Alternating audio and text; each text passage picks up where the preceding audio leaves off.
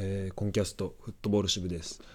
えー、今回は新潟戦の振り返りですね。J1 リーグの振り返りと、えー、日曜日に行われるルヴァンカップ清水戦の展望のですね、えフットボール支部通信ということで、え今回もユダ君から、え文章を頂いているのでそれの、え読み上げをしていきたいと思います。で、まあ、僕からは、ねまあ、本当簡単にねえっ、とちょっと紹介したいことがあるので、まあ、そこを紹介していきたいなと思います。はい。えー、それでは、まあ、簡単にね、言うと、新潟戦でのレッツにの勝利について熱く語り、えー、清水戦では、えー、新川選手のですね、注目ポイントを解説しています。それでは、えー、ですね、見ていきましょうか。はい。えー、まずですね、えー、新潟戦の感想、まあ、振り返りということですね、えー、浦和レッズ順当な勝利でリーグ戦3連勝。実家を出発し通学路である遊歩道を懐かしさとともに歩きながらもともと中学校に到着。鳴り響くちゃんと口ずさみながら同じく赤いユニフォームを身にまとった戦友たちと共に歩を進めていく。5分ほどでスタジアムに到着した頃には周囲の熱気からか朝から降り続く雨はさほど気にならなくなっていた。J1 リーグ第5節浦和レッズ対アルビレックス新潟。今季リーグ最後となる聖地駒場での一戦だ。着席した頃には赤いカッパを着た同士で埋め尽くされておりおのおの期待する選手に熱い眼差しを向けながら選手入場の時を待つ。そこにはかつてこのクラブでプロの難しさを痛いほど味わわされた伊藤良太郎の姿もあった。15時0分、選手入場。何度聴いても入場曲、ファーストインプレッションと駒場の相性は最高だ。試合は前半に先制を許したものの終始レッツが主導権を握った展開。フォワードと2列目ラインのプレスの呼吸が合わず、相手ボランチの島田を中心に圧縮したサイドから逆サイドに展開される場面も見られたが、浦和も岩尾が立ち位置を頻繁に変えながら、スコルジャ監督が狙いとするサイドバックを高い位置に上げ、押し込む展開が続いた。酒井と秋元のファインゴールが決まり、リードで迎えた後半以降は危険なシーンをほとんど作らせず、相手のゴール期待値を0.2点台に抑え、結果的には順当な勝利と言っていい内容に終わった。リーグ戦3連勝、すべて最小得点差での勝利と苦しみながらも、毎試合勝ち点、勝ち方を学び、成長を続ける。かつての赤い悪魔から目が離せないということでですね、え新潟戦の感想ですね。なんか、毎回もらうたびにちょっと文章があの変わっていてあの今回はかなりなんだろうレポ感がありますよね。時間もありで家からこれ実家からなんですね。実家から遊歩道を歩いて、えー、元太中学校元太中学校に到着してるけどこれ。元太中学校からで集合したのかな。ああだなるほどね。そうまあ元々中学校出身ということで元々中学校を経由してえー、駒場スタジアムに行ったということですね。だからこの、えーと、場所の経過場所のこのね移り変わりと何どういう、えー、システムを見てものを見ていたかっていうのも分かって、まで試合の内容も、えー、入っていてかなりこうあのね周囲の熱気からかっていう言葉もありましたけどかなりユダ君からの熱気も感じる文章ですね。はい、それでは、えっと、清水戦の展望を見てみましょう。えー、注目選手は、えー、新川歩みゴールキーパー。期待の遅れてきた花の94年世代守護神ということで。ルヴァン第2戦、清水エスパルスとの一戦の展望ですが、リーグ戦の合間に行われるため、相手のメンバーが読めず、かつこれまでのレポートで取り上げる相手相手注目選手がことごとく試合に絡まないため、レッツの選手を取り上げることとします。今回は新川歩美選手に注目。195センチの長身ゴールキーパーは、ザイオンの代表選出の影響もあり、スコルジャ監督から昨年、P えー、パリ・サンジェルマン、PSG 戦以来、公式戦では初となる出場を示唆されています。根川選手はアンダー19日本代表選手経験もあり、各アンダーカテゴリーに選ばれ続けるなど期待され続けておりましたが、プロのキャリアではなかなか出場機会をつかめずに苦戦。しかし、その後ザスパ草津、アスルクラロ沼津、ミトホーリーホックで経験を積み、昨季からレッツに加入。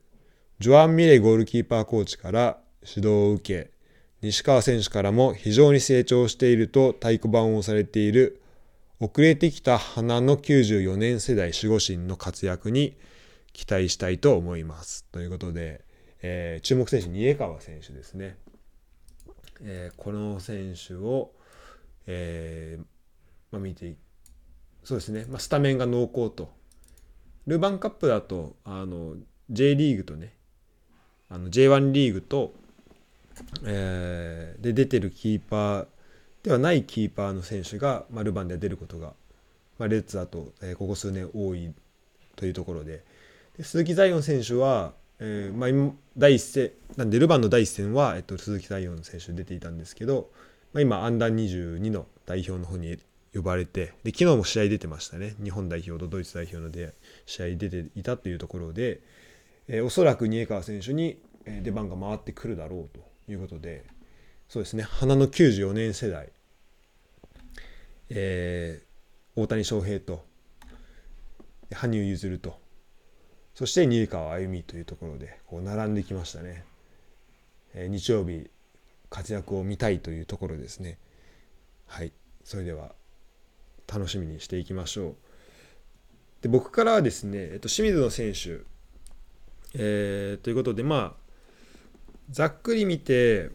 まあ、この選手を注目みたいなのもあるんですけど本当に確かにメンバーが読めないんですよね。でそこを抜きで言うと、えー、清水選手、まあ、パッと見て、えまあ、権田選手キーパーただまあここはルヴァンは大久保選手になるのかなと思います。あの横浜 FC とかで、ね、活躍してた選手ですね。でディフェンダーだと、え吉田豊選手だったり、えー、高橋祐二選手だったりですね。いますし、えー、中盤もあちょうどね松岡選手がこれ移籍したんだよね。レンタル移籍。松岡大輝選手がこの本当に1週この1週間ぐらいで、えー、移籍しているのでどこ行ったんだっけな。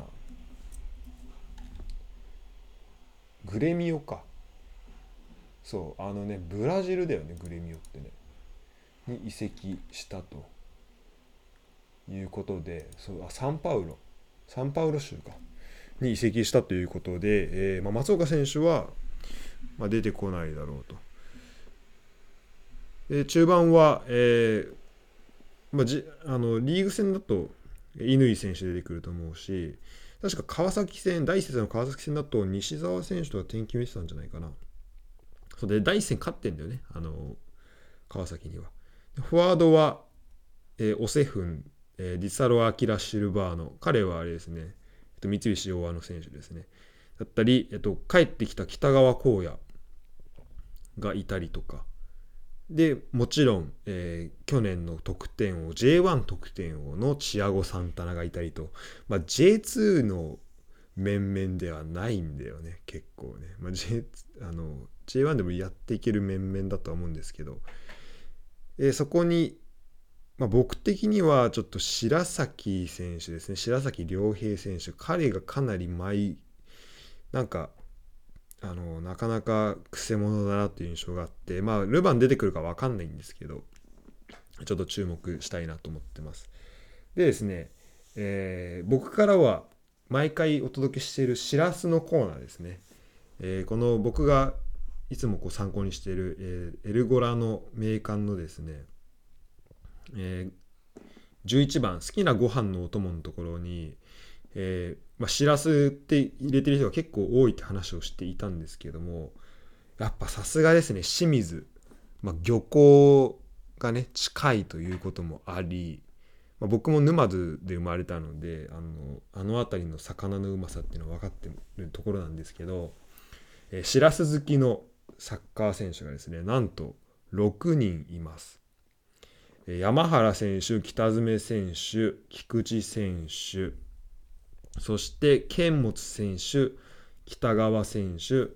でまあ、もう今、え、移籍しましたが、松岡選手と。松岡選手入れると6人いるというところですね。でこれはやっぱり、あのね、あの辺りのね、しらすのうまさはね、結構異常なんだよね。なんか、俺のあだ名ってそのしらす好きから来てるんじゃないかなってぐらい僕もしらす好きなんだけど、それは、あのね、沼津とかね、ほんとまあ、焼津の方とかね、そっちのね、港から取れるね、しらす、特に生しらすがね、本当にうまいんで、あの、ぜひ、沼津行かれる方は、沼津港でね、あの、しらす食べてほしいなと思います。はい、ということで、え、ま、しらすパワーでね、多分来ると思うので、そこに負けないようにしていきたいですね。はい、ということで、えー、フットボール支部以上とさせていただきます。えー、清水戦楽しみにしていきましょう。